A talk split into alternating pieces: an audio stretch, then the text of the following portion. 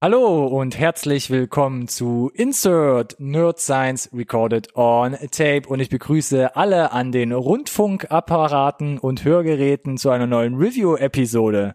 Und wer sich erinnern kann, in unserer letzten Review-Episode haben wir über Booksmart geredet und fanden, das ist doch schon sehr nerdiger Kram und wir haben dann überlegt, wie kann man das denn noch toppen? Und ich glaube, wir sind ans Ziel gekommen mit einer Filmauswahl und zwar Scott Pilgrim.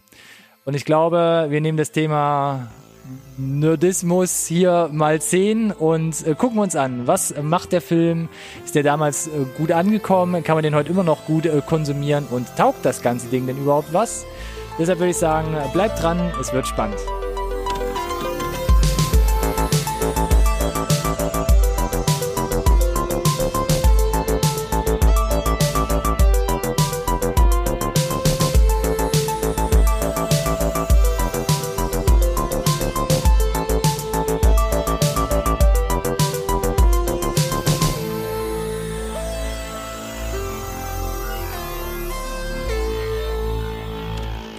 Hallo und herzlich willkommen da draußen, auch von meiner Seite, zu einer neuen Folge Insert Nerd Science Recorded on Tape. Den, den, den einzigen Podcast über Filme, den ihr wirklich braucht. Der Nerd zu meiner Linken hatte schon richtig gesagt. Heute wird es im Nerd Science Podcast so nerdig, wie es nur möglich geht. Es wird wehtun auf jeden Fall. Mir fällt leider nichts mehr ein, wie ich nochmal nerdig sinnvoll irgendwie einen Satz ver verpackt kriege, aber ich begrüße zu meiner Linken erstmal den Nerdist, ja. Ronny. Vielen Dank für diese überlange Anmoderation, lieber Alex, zu meiner hm. Rechten. Ich mach's ganz kurz und clean. Hallo. Tumbleweed. Hm. Hallo. Ja. Nerdig. Nerdig. Wir haben es im, also nicht nur wahrscheinlich im Titel drin, sondern im, im der namensgebende erste wichtige Buchstabe ja. in Insert. Ähm, und du hast völlig recht. Scott Pilgrim versus the World, zu Deutsch Sp Spot.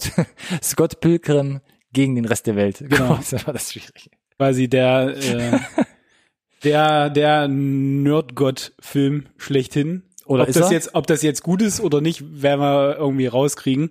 Ähm, nerdig ist es, glaube ich, in jedem Fall. Ah. Auf jeden Fall. Quietschbunt, laut und schnell. Ja, alles kam, davon. Kam schon vor neun Jahren jetzt mittlerweile in die Kinos am 21. Hast Oktober. alt genannt? Hier bei uns in Deutschland. Uff. ja. Ei, ei, ei.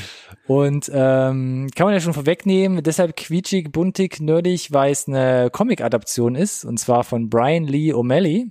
Auch das, ja. Auch das. Und der hat da äh, sechs äh, Schwarz-Weiß-Comic. Sechs Schwarz-Weiß-Comic-Bücher gezeichnet. Schön bunt. Fing 2004 an und ging bis 2010. Also bis zu dem Jahr, wo dann auch die Filmadaption, über yes. die wir heute reden wollen, in die Kinos kam. Das ist korrekt. Filmadaption fühlt sich eher an wie Videospiel. Erfahrung. Mhm. Äh, gab auch Videospiel übrigens. Kam in etwa zeitgleich mit dem Film auf die Konsolen. Äh, das war vom, vom Look sehr, sehr, sehr nah am, am, am Comic, Comic dran. Ja. Und Och. das hat damals richtig viel Spaß gemacht. Habe ich, hab ich positiv in Erinnerung. Zur PlayStation 3 Zeiten war das noch. Ich höre immer noch, ich höre immer noch den Soundtrack, den Soundtrack zu diesem Videospiel. ja, das war, das war großes Tennis auf jeden Fall. Habe ja. ich den Künstler übrigens tatsächlich auch äh, erst aufgetan dadurch und ja, festgestellt, der Dito. macht nur solche Musik. Das ist eine ganze Band. Ja, also, ne, die. Konglomerat. Wie auch immer du es nennen möchtest. Ja. Und ich habe festgestellt, dass ich da tatsächlich auch außerhalb von Videospielen einigermaßen drauf stehe. auf den Kram von denen. Ja. Dieses Jahr ein neues Album rausgebracht übrigens. Just saying. Ja, also hier auch äh, musikalische Empfehlung von unserer Seite. Anna Managuchi. Soundtrack zum Videospiel von Scott Pilgrim. 8-Bit, Rock, Pop. Ja, äh, alles das. Alles das. Wenn ihr damit was anfangen könnt und nie, euch nicht die Ohren bluten, dann seid ihr da gut aufgehoben. Und wenn nicht, trotzdem reinhören. Vielleicht entdeckt ihr was, wo ihr sagt, och, Du, warum wir, nicht? Wir, wir, kriegen alle noch diese Super Mario Zelda Sachen irgendwie aus der äh, Jugendzeit äh, vorgesummt und irgendwie hat der Scott Pilgrim Spiele Soundtrack auch so da ikonisch bei mir ins Gedächtnis geschafft. Äh, die unterschiedlichen Tracks waren alle ganz, ganz, ganz großartig. Aber um das Spiel soll es heute gar nicht gehen, sondern um den Film. Ach so. Und deswegen, damit wir ja wieder zurückfinden zum, zum vorgetretenen Pfad. Sollte doch vielleicht mal mit, äh, mit einer Synopsis, damit die Leute wissen, worum es geht. Jetzt haben wir ständig Scott Pilgrim erwähnt. Genau, wir wisst jetzt, äh, wie die Musik ungefähr klingt, um was es, äh, wann die Comics rauskamen und was weiß ich, aber um was geht's denn hier in diesem Film, den wir heute bereden wollen? Und zwar um folgendes, eine kleine Synopsis, wie schon richtig angekündigt von Alex. Vielen Dank. Das alltägliche Leben von Scott Pilgrim ist recht überschaubar. Ohne festen Job lebt er in den Tag hinein. Zentraler Dreh- und Angelpunkt ist seine mäßig erfolgreiche Rockband sowie seine vielen Liebschaften, aus denen bisher noch keine langfristigen Beziehungen hervorgegangen sind. Doch als Scott eines Tages Ramona kennenlernt, ändert das alles. Hals über Kopf verliebt er sich in die mysteriöse Frau, wird aber recht schnell mit ihrer Vergangenheit konfrontiert. Denn um Ramonas Herz zu gewinnen, muss Scott ihre sieben Ex-Lover besiegen. Ein epischer Kampf um die Liebe, Rock'n'Roll und um das eigene Leben steht plötzlich auf dem Plan. Genau, klingt für mich nach wie vor, wir reden zwar, ja, wir reden über den Film, aber klingt natürlich erstmal nach einem Plot von einem Computerspiel. Sind Ja. wir mal ehrlich. Also es fängt so mit Romcom an, Ja. Indie-Streifen bla, Mhm. und dann, man kann es gar nicht so richtig in so einer Synopsis hervorheben. Man muss gegen sieben Ex-Lover kämpfen. Kämpfen. Auf Leben und Tod. Ja, genau. so, äh, Hat euch das abgeholt? Ich hoffe. Denn wir reden weiter. ähm, gehen wir direkt ins nächste Kapitel über. Wir erzählen euch mal, wer hat denn eigentlich an dem Film mitgemacht und wer spielt denn da überhaupt mit? um dann, um dem nochmal vor, vorneweg schon ein bisschen Perspektive zu Oh, geben. ja, ja, ja, ja, ja, ja, ja, ja. Was ich finde ich finde ich halt ganz spannend. Die ganzen Namen, die wir jetzt aufzählen, ihr müsst also vermutlich werden euch ein, zwei Namen was sagen. Minimum. Vers- Versucht mal zu überlegen, wo diese ganzen Namen vor zehn Jahren waren, Und wo Als- sie heute stehen. als der Film in etwa so rausgekommen ist. Mhm. Und vielleicht ist ja aus denen was geworden, aus dem einen oder anderen, aus dem anderen vielleicht nicht. Wir werden sicherlich nochmal erwähnen, wo wir die herkennen. Aber ich, ähm, ja, wenn es dir wirklich nochmal auch, äh, weil wir noch, auch nochmal äh, nachgeschaut haben jetzt hier oder vorgeschaut haben, wenn es dir nochmal auf der Zunge zergehen lässt, das Cast, muss ich jetzt schon mal vorwegnehmen. Mm, crazy, aber let's go.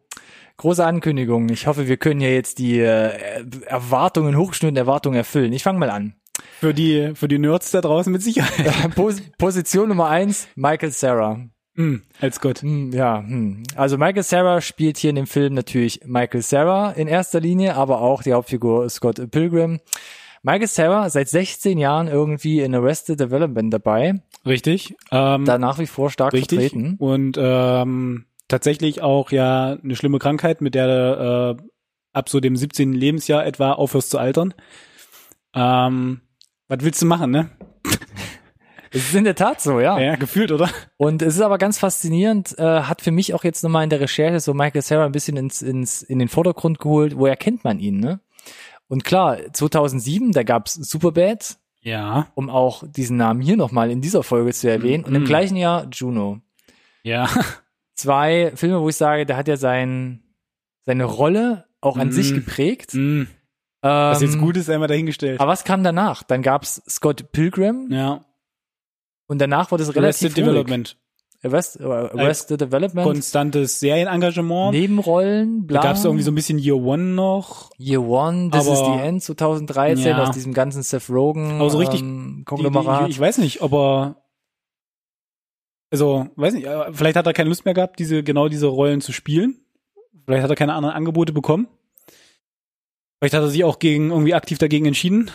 Kann es mit diesem Film vielleicht hier zusammenhängen? Mit Ich- Scott Pilgrim? Nein, glaube ich nicht. Nicht? Denkst du? Weiß ich nicht. Ich weiß auch nicht. Aber vielleicht, äh, falls äh, Michael gerade mit reinguckt, kann er uns ja mal kurz eine, eine DM zukommen lassen. Oder eine PM. äh, Ich greife das nachher gleich nochmal auf, Oh. glaube ich. Mhm.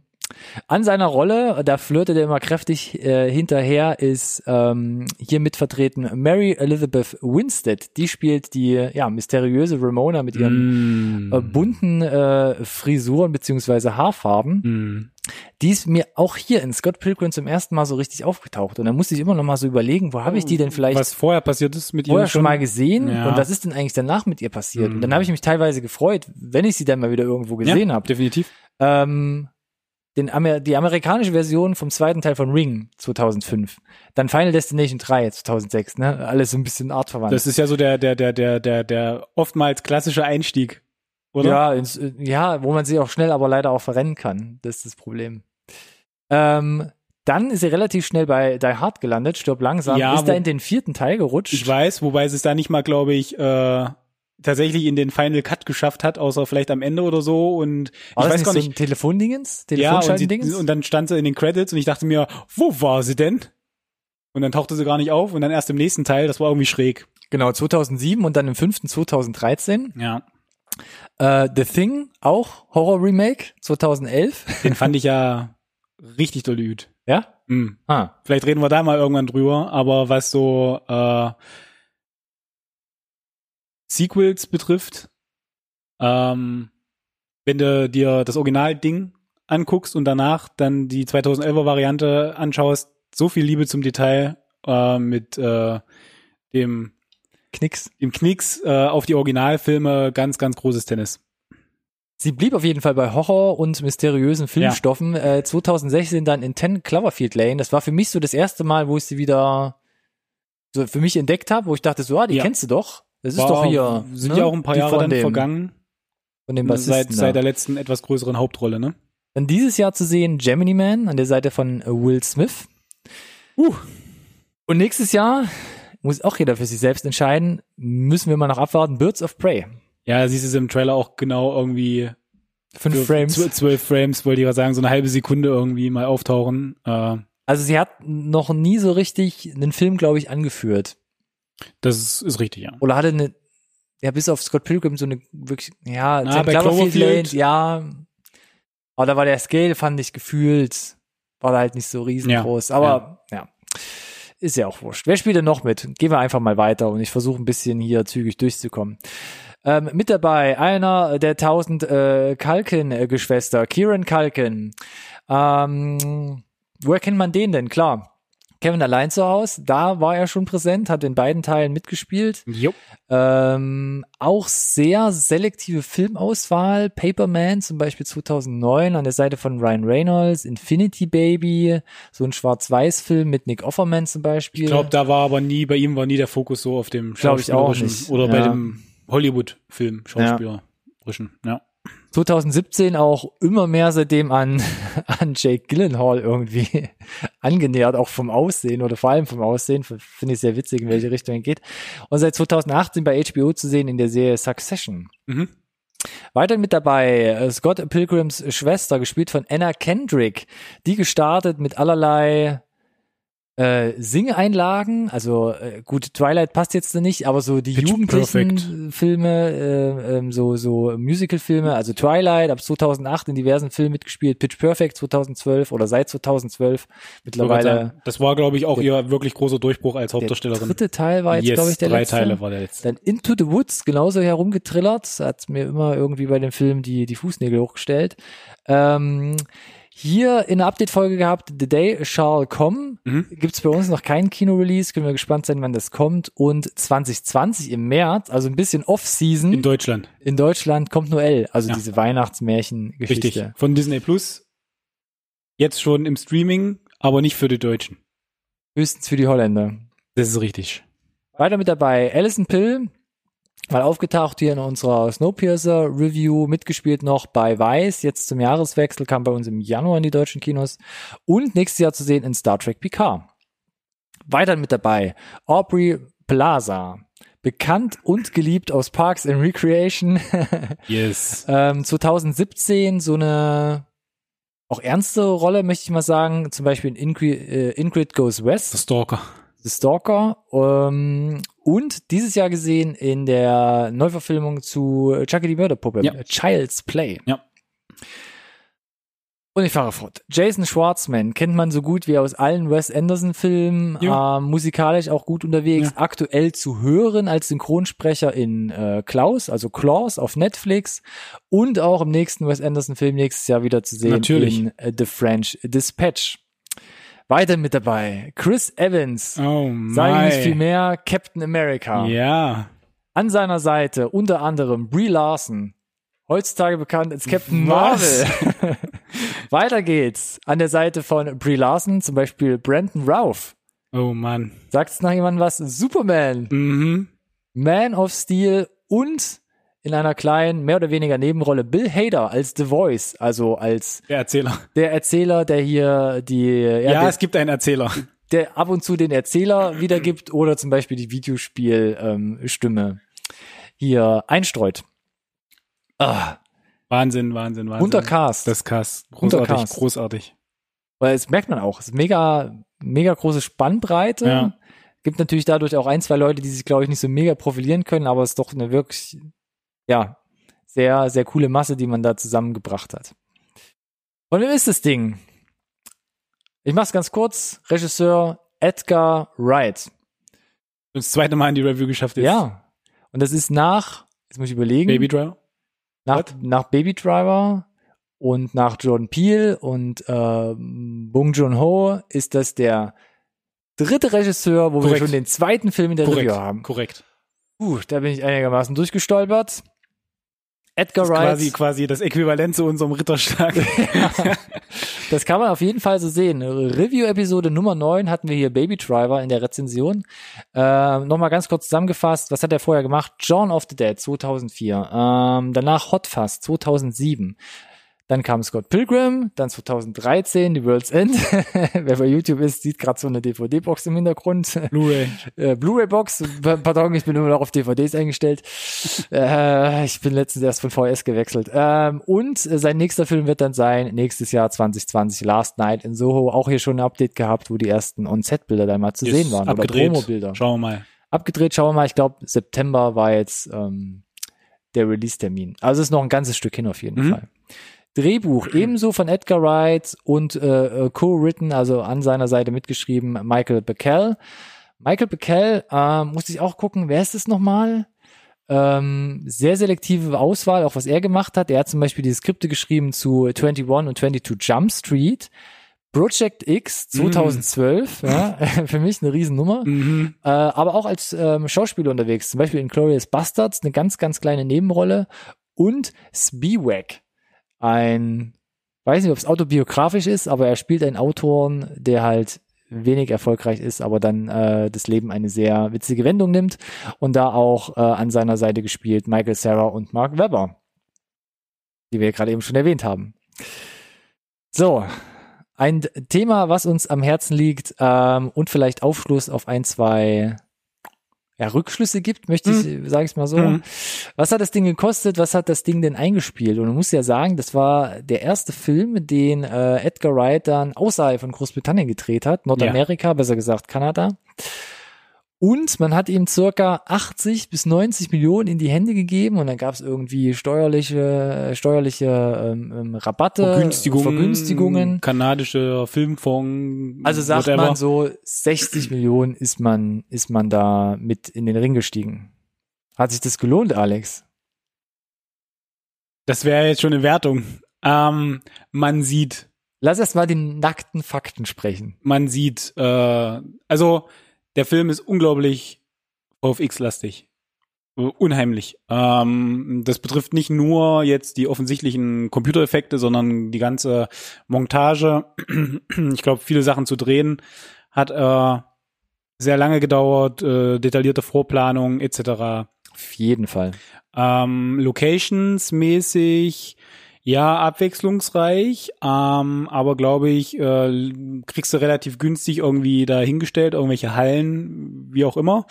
Ähm, von daher an der, der Stelle jetzt vielleicht nicht so viel Budget drauf gegangen, aber 60 Millionen ist ja, wir hatten das Thema jetzt schon des Öfteren, so das Budget, wo sich Edgar Wright wohl, wohlfühlt. Da lag ja in etwa auch äh, Baby Driver und pe pendelt sich halt in diesem Baby Driver lag ein gutes Stück drunter. Ich guck gerade nochmal nach, aber da waren wir irgendwo im 30er-Bereich, ja?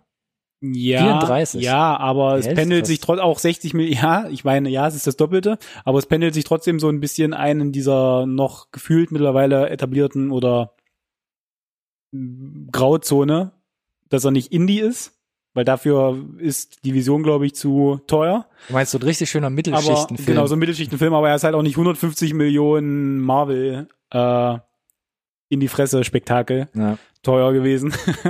ähm, Nichtsdestotrotz haben wir ja gesagt, je höher das Budget, desto höher natürlich die Ansprüche an ein Einspielergebnis, damit sich das Ganze irgendwie rentiert. Jetzt wird's interessant. Ja, jetzt wird's traurig, wolltest Das, du sagen. das war ja eigentlich die Frage, die ich dir gestellt habe. ja.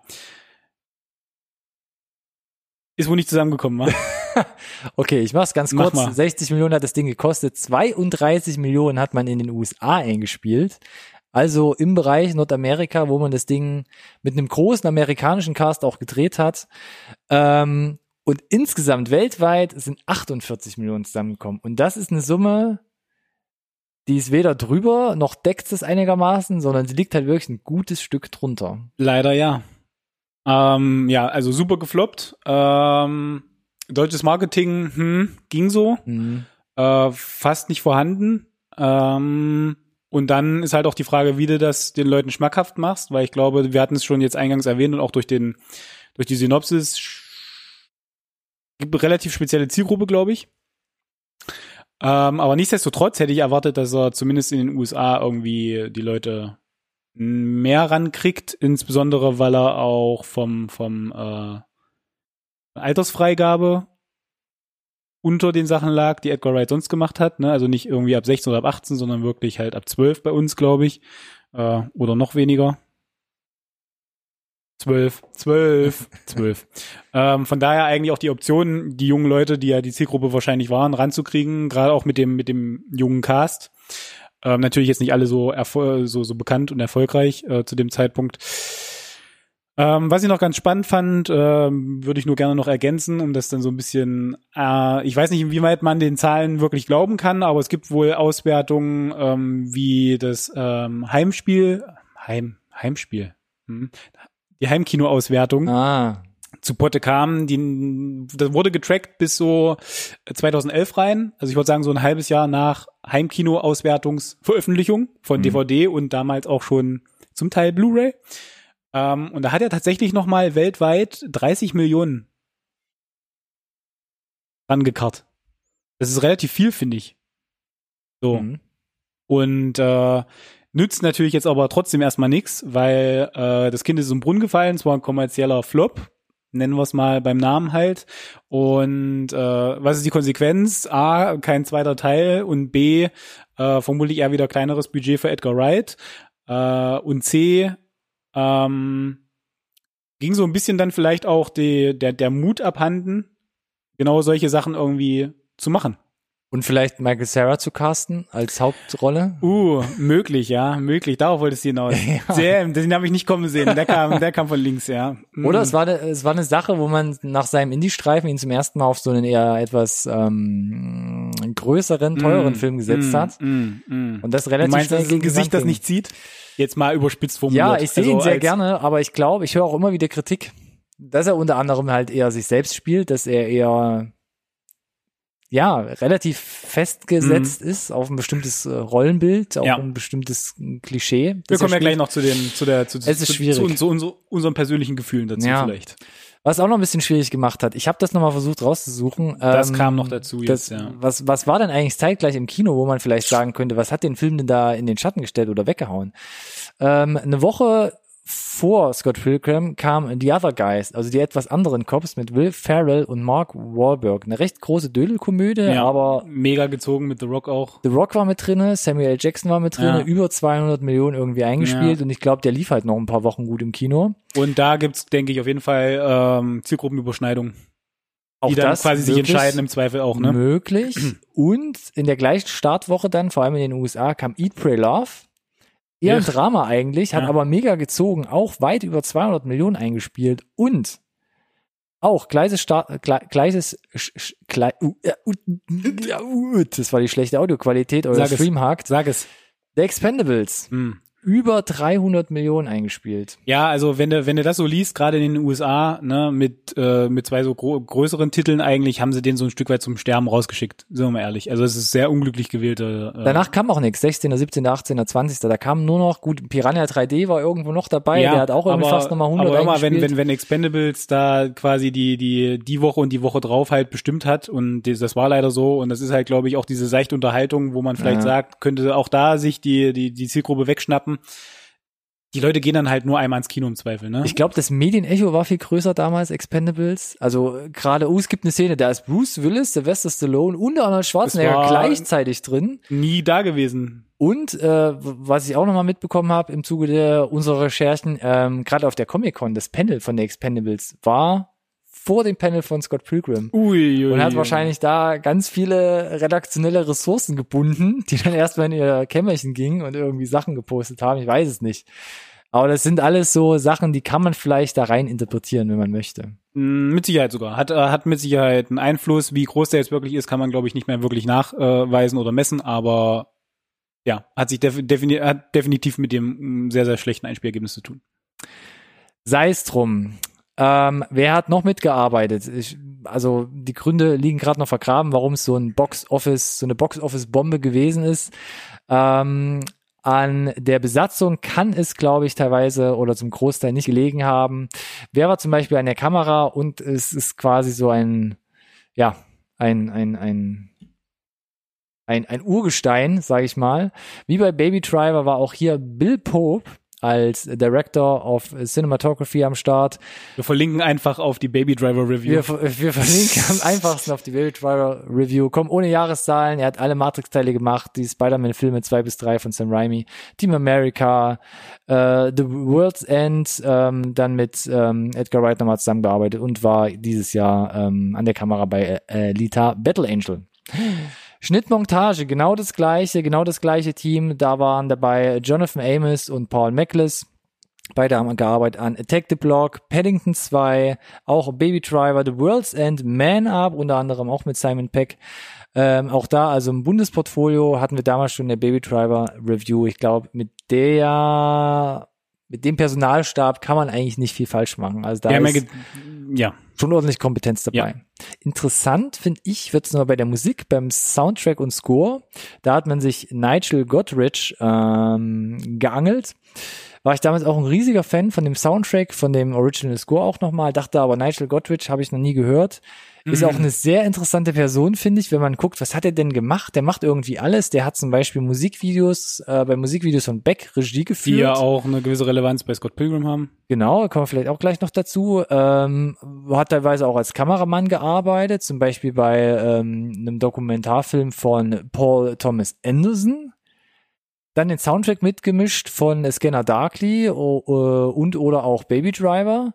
Ähm, macht aber auch eigene Sachen im Sinne äh, von, von der Komposition her. Also er stellt auch äh, wirklich ähm, eigene Stücke, zum Beispiel bei äh, so einem kleinen Netflix-Projekt namens Anima.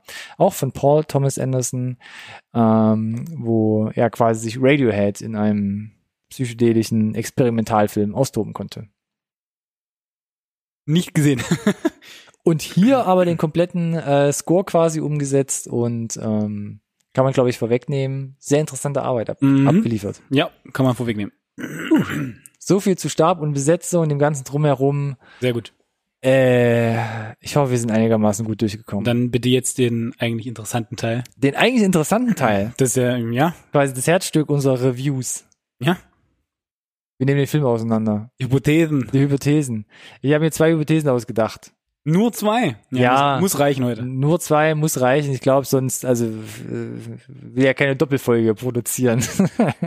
Sag die, an. Muss die Leute ja irgendwie bei Laune halten. Also, für mich, Scott Pilgrim ist der verspielteste Film von Edgar Wright. Mhm, mhm, mhm verspielteste. Mhm, mhm, Und dadurch, für mich, ist Scott Pilgrim der kreativste Film aller Zeiten. Heiten, Heiten, Heiten. Hm. Interessant. Interessant. Mm, interessant, ja. interessant. Ja, ja, ja, ja. Ich habe ja noch so ein bisschen was aufgeschrieben in Form von Contra, Pro, Pro und Contra.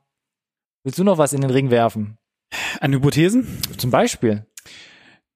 Nein. Gut. Nein, wir fangen erstmal mit den Kontrathemen an. Mit dem Kontrathema an? Dann lass ja, fang erst mal mit einem an, was uns nicht nee, gefallen fang du doch jetzt mal an. Komm, ich habe jetzt so viel erzählt wieder. Ja, also, ich habe ja schon gesagt. Fang an, äh, mach's kurz. Boah, jetzt hast du jetzt mich auch ein bisschen unter Druck hier, ja. Hm. Ich habe es eingangs schon gesagt, ähm, der Plot liest sich ein bisschen wie ein, wie ein Computerspiel. Ähm, kann das gut sein? Vielleicht. Äh, kann das nicht gut sein? War es, glaube ich, bis dahin immer. Was ich sagen will ist, Computerspielverfilmungen haben den Ruf immer schlecht zu sein. Nun ist das keine Computerspielverfilmung, aber es lehnt sich an Computerspielen an. Das heißt, ein bisschen andere Voraussetzungen, aber unterm Strich läuft es so ein bisschen auf das Gleiche hinaus. Ne? Also der, der Plot ist eher äh, flach, äh, aus meiner Sicht zumindest. Ähm, und äh, wir hatten, das ist immer so wiederkehrend, das ist okay für mich. Ähm, Habe ich in anderen Reviews auch schon gesagt, wenn dann der ganze Rest passt. Was muss dann passen? Das Cast äh, muss stimmig sein, es muss äh, muss das äh, Skript, wenn es vielleicht nicht so viel hergibt, äh, cool rüberbringen. Ich erinnere mich ein bisschen an Zombieland gerade. Genau, ja, also äh, genau, analog. Ähm, audiovisuell muss vielleicht ein bisschen was her hergeben, um halt einfach dann ein bisschen auszugleichen, wenn das Skript halt nicht so viel hergibt. So. Meiner Meinung nach tut er das sehr, sehr gut. Ähm, und der äh, der Plot mh, mm, ist halt quasi einfach nur der Katalyst, so das, der Katalysator, das Nötigste zu tun, um quasi die Figuren weiterzutreiben und in, in, in neue Situationen zu packen, wo ich sehen will, was passiert. Aber es ist jetzt nicht so, dass ich sage, wow, das habe ich jetzt so nicht kommen sehen. Äh, Mindblower. Ähm, das halt gar nicht. Ähm, jetzt muss man dazu, dazu sagen, das Ganze basiert auf sechs Comicbüchern. Dafür ist dann der Plot des Films eher flach gehalten. Ähm, im, Im Comic geht man da noch ganz anders auf die verschiedenen Details ein, ähm, was auch die, die Axis betrifft. Ähm, da hat man halt mehr Zeit. Ne? Sechs Comicbücher geben dir halt ein bisschen mehr Spiel. Ähm, das alles dann in einen Film zu komprimieren, da bleibt halt ein bisschen was auf der Strecke, halte ich auch für schwierig und du willst ja die Leute auch dann nicht überfordern halt. Ne? Wenn wir jetzt sagen, äh, Scott Pilgrim ist mit äh, ihr liiert und muss dann gegen sieben Leute kämpfen, das ist schon relativ viel, was du im Zweifel von den, den Leuten abverlangst und äh, das dann irgendwie, äh, und unser Cast war ja auch sehr, sehr lang. Und äh, das so verdaulich zu bringen, rüberzubringen, solltest du dann den den gemeinen Zuschauer nicht mit einem zu komplizierten Plot äh, überfordern vielleicht im Zweifel auch. Das war ähm, aber schon ein großer Kontrapunkt jetzt. Mm, ja. Zumindest lang formuliert. Er, ja, er ist lang formuliert. Ähm, aber wie gesagt, äh, ich habe versucht, wieder ein bisschen, bisschen einzufangen. Mhm. Einfach. Ja, der Plot ist jetzt nicht besonders toll, aber das stört jetzt nicht so.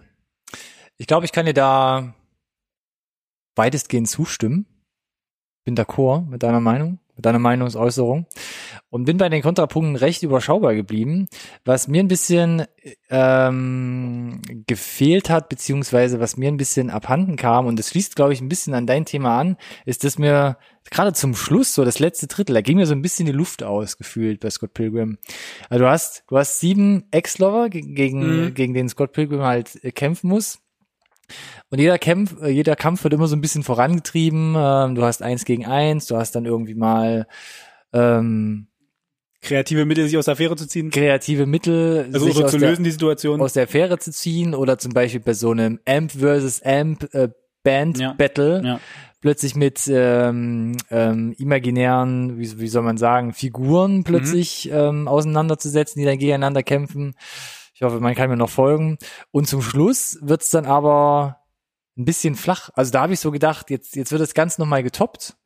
Aber irgendwie habe ich jedes Mal bei Scott Pilgrim am Ende so das Gefühl, gerade beim Endbosskampf, das verliert mich jetzt gerade ein bisschen. Nicht jetzt, weil ich es spannend finde, sondern einfach, weil ich denke, ja, die Choreografie, also es gibt ja wirklich Kampf, Choreografien. Das ist ja auch eine Sache, wo wir von, alles gut, von alles The World's End wissen, dass Edgar's voll Edgar Wrights Ding ist. Aber dann dachte ich mir so, audiovisuell und so ist jetzt nichts mehr viel Neues dabei. Also gerade habe ich so ein bisschen leicht so diesen, diesen Fadengeschmack im Mund, dass ich so ein bisschen gerade wiederholt und jetzt einfach nur noch versucht wird, halt das Ding irgendwie mm, zuzumachen. Ich weiß, worauf du hinaus willst, ne? Weißt Wenn du irgendwie so, so Richtung, Richtung Gegner 4, 5 schon das Mega-Effektspektakel abfackelst, ja. dann ist die Frage immer, du willst wie immer noch mehr, noch, noch größer, wie ja. kannst du es toppen? Ähm, ja, kann ich prinzipiell verstehen.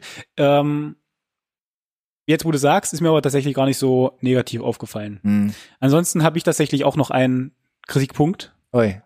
Äh, der quasi in deine eigentlich dritte steile Hypothese einzahlt, die du gar nicht hier ausformuliert hast, dass ähm, Michael Sarah an dem schlechten Einspielergebnis schuld ist.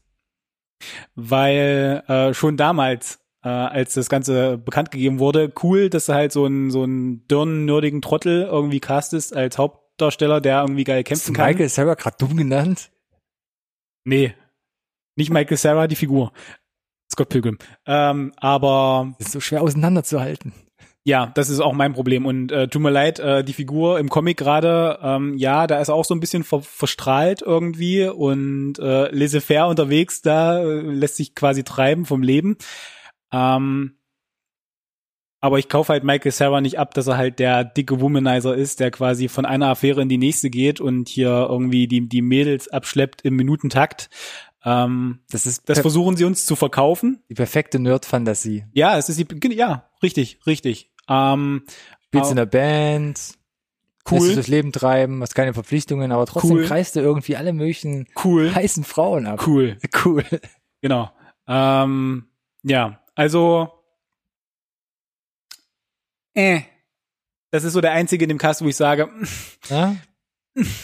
da springt der, der Funke nicht final über. Jetzt also, eher vom Drehbuch oder wirklich von der Figur oder die Kombination aus beidem? Gerade mit diesen, Kombination aus mit beidem. diesen Liebschaften, okay. Ja, also ich ähm, so so so wie wie Michael Sarah es spielt, Mhm. zum Beispiel wie er dann versucht äh, Ramona anzubaggern, sage ich, nein, Mann. Und ihre erste Reaktion ist halt auch genau die, die du erwarten würdest, nämlich dieses, weißt du was, geh doch einfach weg, ich muss nie wieder mit dir reden. Und fünf Minuten später liegen sie liegen sie irgendwie zusammen in der Kiste. Ja, stimmt. Das war auf jeden Fall. Ins- Wann ist genau das denn passiert? Was war denn jetzt der, der geniale Spruch? War besonders einfühlsam. Da war für mich nichts, das im, im, wo der Plot gerechtfertigt hätte. Das war der Punkt, wo sie gesagt hat, ach, das ist ja Geiler Typ. ein geiler Typ, ja. Da lasse ich doch hier die Hüllen fallen direkt.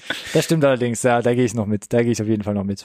Ansonsten natürlich gebe ich dir recht, so dieser dieser dieser so so eine so eine nerdige Figur, mit der man sich vielleicht auch selber irgendwie möglicherweise identifiziert, dann zu sehen und wenn er irgendwie abgefahrene Bruce Lee Choreos da abfackelt und mega mit dem Schwert umgehen kann und äh, alles so in fast Dragon Ball Manier da äh, die die Schläge austeilt und die dritte sau cool, ne? Keine Frage, aber mh, Michael Sarah als als als als konkretes Cast dafür weiß ich nicht. War fast schon eine Überleitung zu Prost dabei, glaube ich. Was hat uns denn vielleicht gefallen? Und die Liste hier ist ein bisschen, Oh ja, ja. ein bisschen länger, würde ja, ich sagen. Ja, ja, ja. Ähm, und relativ bunt und weit in der Spannbreite. Und ich fange mal an, was hat mir zum Beispiel gefallen?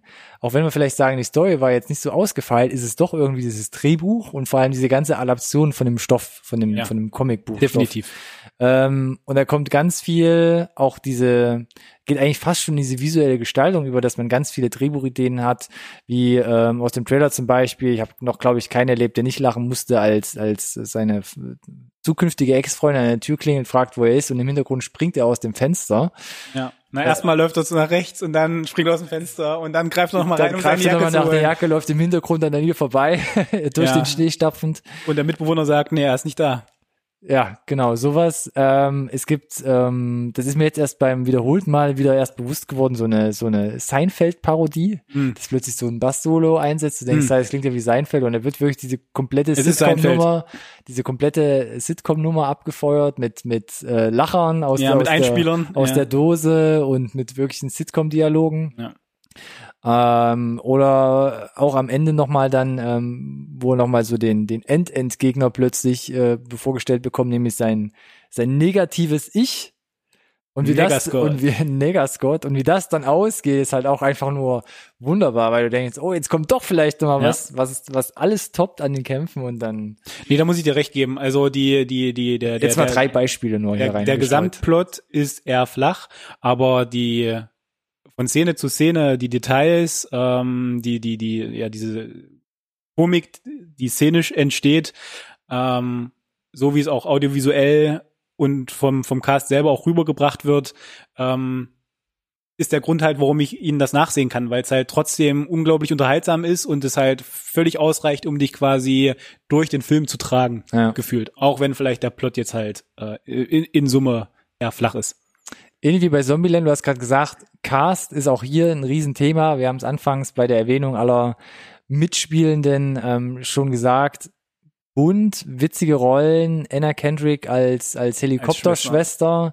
Großartig. Äh, Spielt die vier Jahre jüngere Schwester, war aber zu dem Zeitpunkt schon was drei Jahre älter als als Michael Sarah. Ich weiß es gar nicht. Super Gaga vom vom Cast und ich glaube auch hier seine seine dort 17-jährige äh, zukünftige Ex-Freundin, ähm, auch zu dem Zeitpunkt, glaube ich, schon Wirklich? älter als Michael Sarah. Ja. Und er ist aber derjenige, der irgendwie noch mal vier Jahre älter ist, glaube ich, als der Rest oder fünf.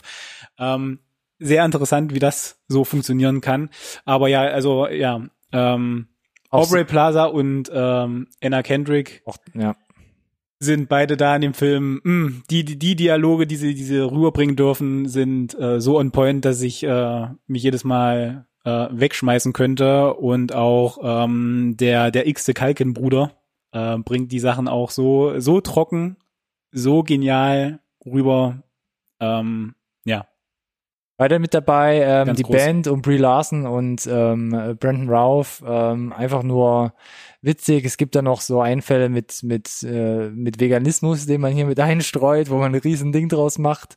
Ähm, und immer wieder wirklich, also zum Lachen eigentlich ist Chris Evans, dem man hier auch noch eine Action-Szene gedreht hat, der hier einen Actionstar auch spielt. das jetzt Filmstar. noch mal, das jetzt noch mal zu sehen. jetzt nochmal zu sehen, ist halt auch nochmal richtig geil. Ich, ich war immer der, ich, ich, ich war immer lange Zeit der Meinung, gerade auch mit Snowpiercer zum Beispiel, dass es ganz schwierig ist, den, den Captain America wegzukriegen. Aber wenn du Scott Pilgrim siehst, was er da macht, hat gar nichts von Captain America zu tun und ich erkenne ihn auch nicht Komplett anti. als Captain ja. America dort. ja. Also der, der, das ist für mich nicht die gleiche Person. Spielt das super Arschloch. Ähm, Wahnsinn, oder? Die Mimik auch die ganze Zeit so drauf zu haben mit den Augenbrauen, ja. Das ist so schräg. Und es ist echt, das ist ja, halt echt also das macht er, das ist, das ist, äh, das Äh, ist krass, ja. stark, stark, ja. Und diesen ganzen Cast schmeißt man halt in so eine super abgefahrene visuelle Gestaltung, beziehungsweise aus diesen, aus diesen Punkten, ja, Drehbuch, Cast, visuelle äh, Gestaltung ergibt sich halt so dieser, ja, ist ein bisschen doppelt gemobbelt, jetzt eigentlich gesagt, aber dieser visuelle Humor, dieser,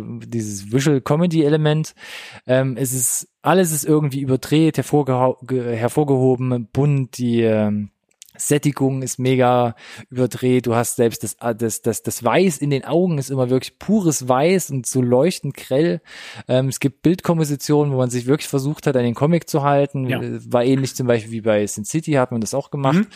Ähm, und was halt mega ist, sind halt die Bildkompositionen, auch in Kombination mit digitalen Tricks, Erweiterungen etc. pp. Aber so ganz einfache Sachen auch, die Edgar Wright, die Edgar Wrights Handschrift so ein bisschen ausmacht, dass man irgendwie eine Dollyfahrt anfängt und mit so einer Dollyfahrt in die nächste Szene überleitet, dass man irgendwelche Leute durchs Bild gehen sieht, dadurch äh, unsichtbare Blenden gestaltet.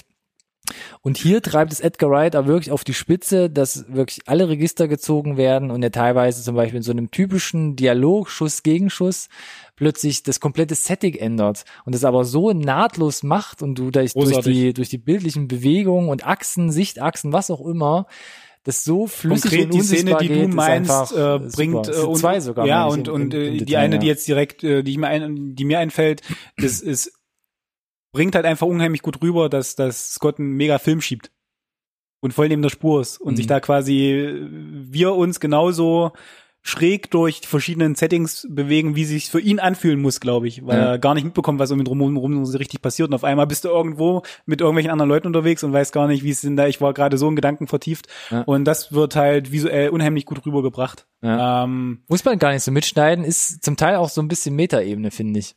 auch, auch definitiv. Ähm, und äh, wir, wir haben jetzt zum Beispiel kritisiert bei Zombieland, äh, dass gewisse gestalterische Mittel angefangen werden einzusetzen und sich dann irgendwie nicht konstant durch den Film durchziehen. Ja. Hier tatsächlich irgendwie ein Stück weit ähnlich. Es gibt so ein paar wiederkehrende Elemente, aber gefühlt ähm, wird kein gestalterisches Mittel nochmal wiederholt. Aber dafür ist es halt konsequent, weil der Film einfach nicht aufhört und dich immer weiter neu mit irgendwas bombardiert. Also das ist so ein schon ein Stück weit so ein audiovisueller Mindfuck. Ja.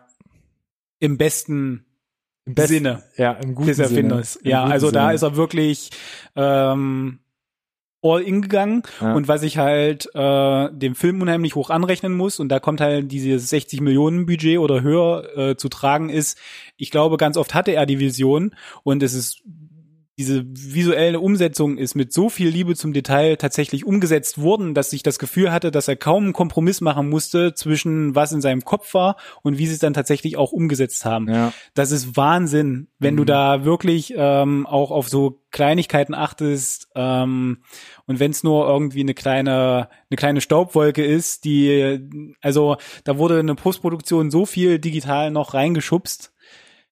Ist unglaublich, ist unglaublich ähm, und äh, ja, auch Es fängt ja zum Beispiel mit der Eröffnungsszene an, wo die Band vorgestellt wird. Du bist in diesem Proberaum, Schrägstrich Wohnzimmer. Die Kamera fährt raus und plötzlich wird dieses Wohnzimmer halt höchstwahrscheinlich digital verlängert. Gleichzeitig ist wahrscheinlich. diente das als Intro, als als als äh, Einblendung der Titel etc. pp.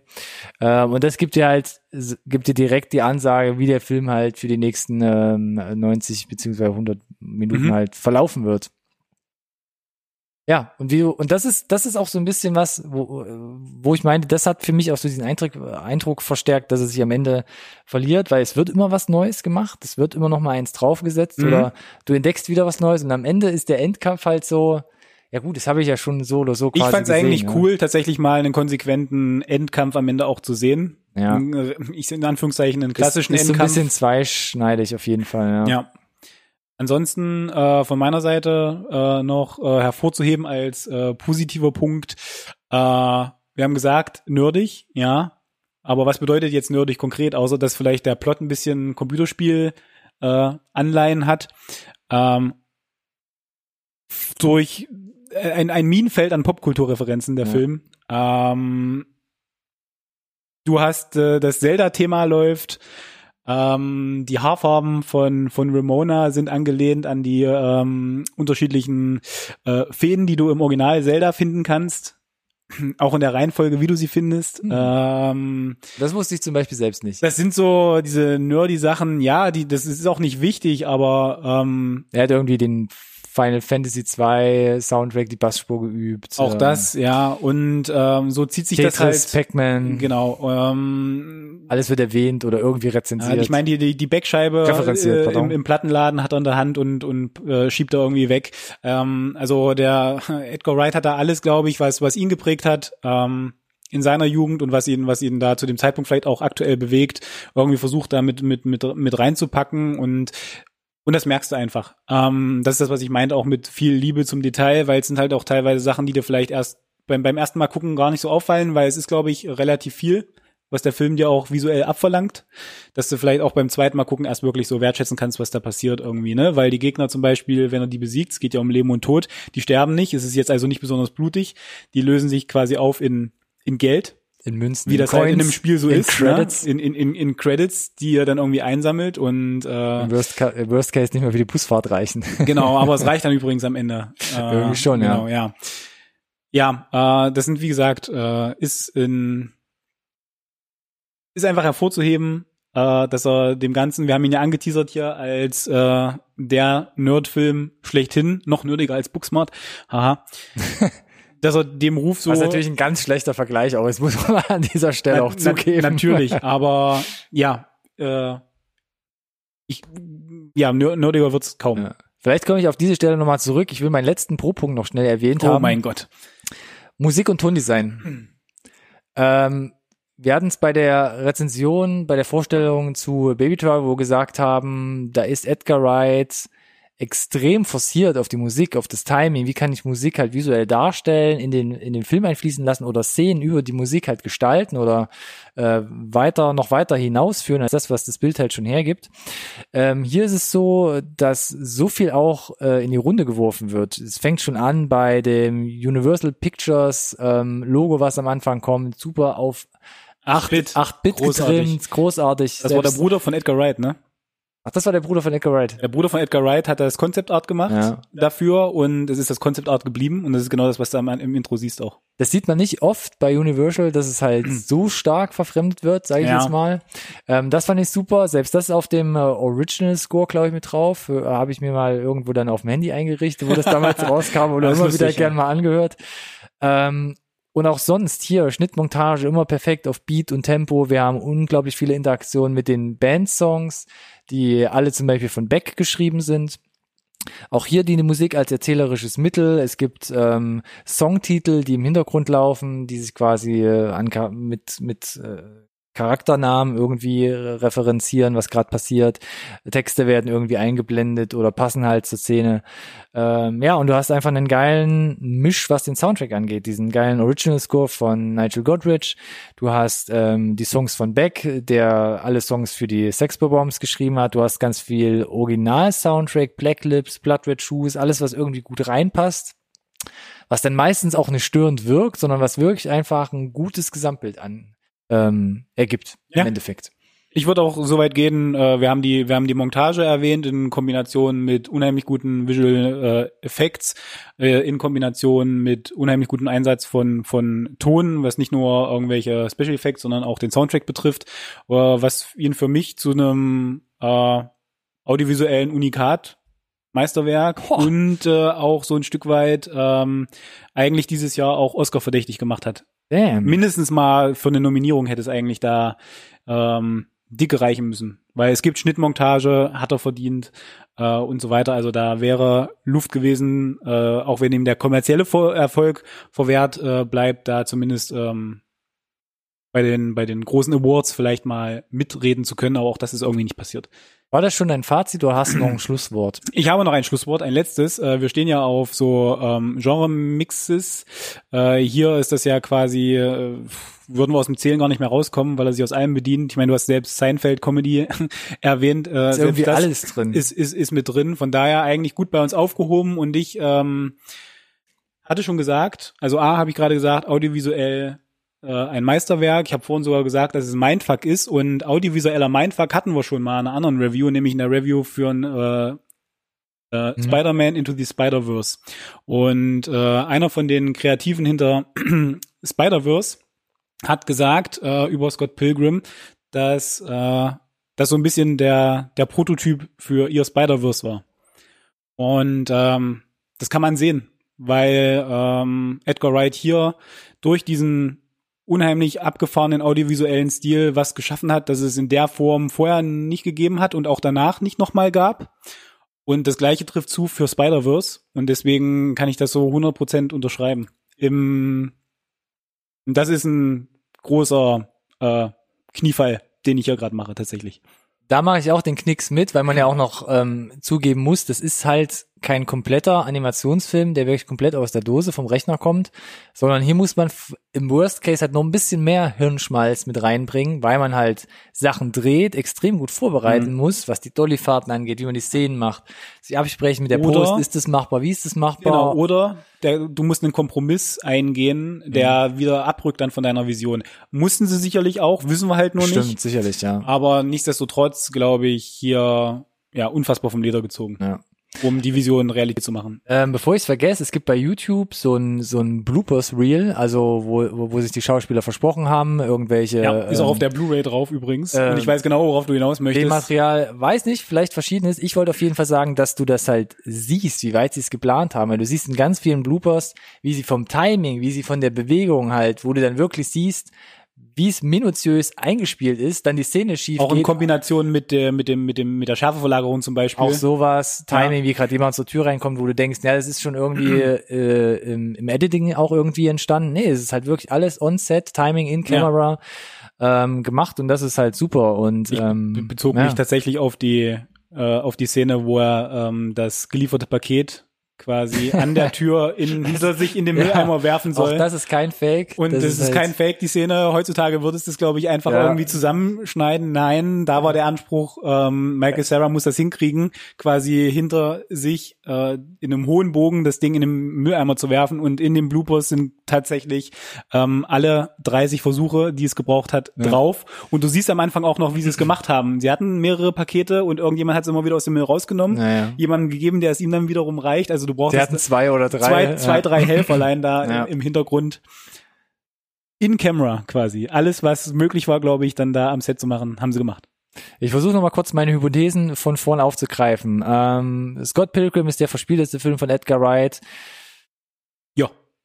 In dem Sinne, die Cornetto-Trilogie, also Shaun of the Dead, Hot Fuzz, World's End, ähm, hatte ein spezielles Thema, war aber so immer relativ gediegen im, im kleineren Stil, möchte ich meinen. Man es hatte fußte so, immer noch so ein Stück weit im realistischen, ne? Ja, genau das. Und Baby Driver hatte extrem die musikalische Einbindung halt im Fokus. Und hier ist wirklich halt, wie gesagt, das auch alles drin. Comics, äh, Popkulturreferenzen, Videospiele, Musik.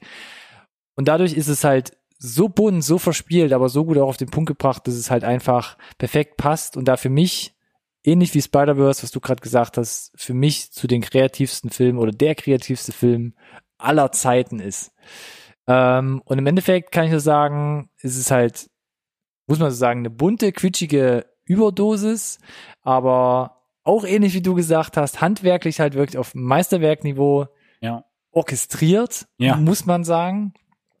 Alle Stilelemente halten sich in Waage, die Story ist nicht ganz so geil, aber dadurch, dass man so viel hat, passt es doch. Es gleicht sich alles irgendwie gut aus. Und dadurch rückt so dieses Gesamtkonzept in den Fokus. Und das ist das Tolle an dem Film. Ähm, klar, ähm, thematische Kern, eigentliche Geschichte ist jetzt kein Meilenstein dadurch, aber in Summe ist es doch ein Musterstück von Genre und auch von der Genre- und medienübergreifenden Filminszenierung. Und deshalb kann man nur sagen, Hut ab, klare Empfehlung und schade, dass es damals nicht so gut geklappt hat an den Kinokassen. Definitiv. Ähm, ich würde gerne sehen, wie, wie sowas, äh, wenn er zum Beispiel jetzt einfach, keine Ahnung, seine 100 Millionen kriegen würde, jetzt aussehen würde mit den äh, technischen Möglichkeiten, die jetzt gegeben sind. Ähm, und und äh, wir hatten es auch bei, bei Baby Driver schon erwähnt, einfach Hut ab auch an Edgar Wright. Du hast es halt erwähnt, wie, ähm, wie gut du sowas vorplanen musst, auch äh, im Kopf haben, dir vielleicht auch schon mal zu überlegen, wie das genau also was zum Teil in Kamera möglich ist oder nicht. Und wir haben es ja auch bei Baby Driver gesehen, wie, wie minutiös äh, ne, sie am Set noch schon zurechtschneiden mussten, um zu prüfen, ob sie quasi zur nächsten Szene übergehen können oder ob sie es nochmal drehen müssen, weil und ähm, dieses gleiche ja, dieses, diese gleiche Vision äh, hat er auch schon hier bei Scott Pilgrim gehabt und das merkst du einfach, wenn da jemand dahinter ist, der halt genau weiß, was er, was er möchte irgendwie. Genau. Das muss ich auch nochmal erwähnen. Also du merkst halt wirklich das Herzblut, was da drin steckt. Du merkst ja die persönliche Handschrift, dass man da unglaublich viel halt rein investiert hat, was nicht nur Geld betrifft und dass es halt wirklich sehr, sehr gut aufgeht. Ja. Dem habe ich tatsächlich hier an der Stelle auch nichts mehr hinzuzufügen. Dann frage ich in die Runde, alle, die uns gerade zuhören oder zuschauen, wie findet ihr denn Scott Pilgrim? Ist es gerechtfertigt, dass der damals an den Kinokassen gefloppt ist? Oder was hättet ihr vielleicht anders gemacht, wenn man euch 100 Millionen auf den Tisch gelegt hätte? Uns würde es interessieren, äh, drückt gerne die Glocke bei YouTube, um kein Video mehr zu verpassen. Und danach dürft ihr natürlich gerne dann äh, kommentieren oder wenn ihr uns gerade woanders zuhört, schreibt uns auch äh, gerne da. Alle Links zu Trailern, zu äh, IMDb hier in der Podcast und oder Videobeschreibung. Ansonsten auch zu finden sind wir auf den sozialen Netzwerken Instagram, Twitter und oder Facebook unter dem Hashtag äh, NSRT Podcast und äh, auch unter, unter dem, dem User, Tech. Ja, unter dem, ja. NSRT Podcast. Ansonsten noch äh, der Link zum Open Shop. auch in der Video- oder Podcast-Beschreibung. Das ist richtig. Uh, Hausaufgaben sind durch. Hat Ach, Spaß gemacht. Ich wollte gerade sagen, tat doch gar nicht weh, oder? Hat gar nicht weh getan. Fühlte, fühlte sich auch gar nicht an wie Arbeit, fand ich. Jedes Feedback äh, gern erwünscht zu dieser Folge. Ganz genau. Ansonsten, mhm. äh, ich frage nicht nach dem zweiten Teil, weil nach dem desaströsen Einspielergebnis hat sich das, glaube ich, erübrigt. Das, da, da, da klemme ich mir die Frage direkt. Äh, bleibt mir nur, mich beim äh, Zuhören, Zuschauern zu bedanken, bei dir zu bedanken. Äh, und wir sind, wie ihr das gewohnt seid, nächste Woche wieder am Start mit einer neuen Update-Folge. Ja oder nein? Doch, ne? Schon irgendwie. Ich verspreche es. Ui.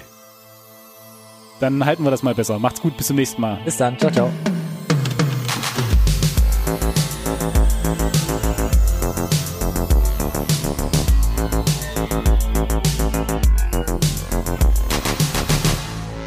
Conversation can serve no purpose anymore. Goodbye.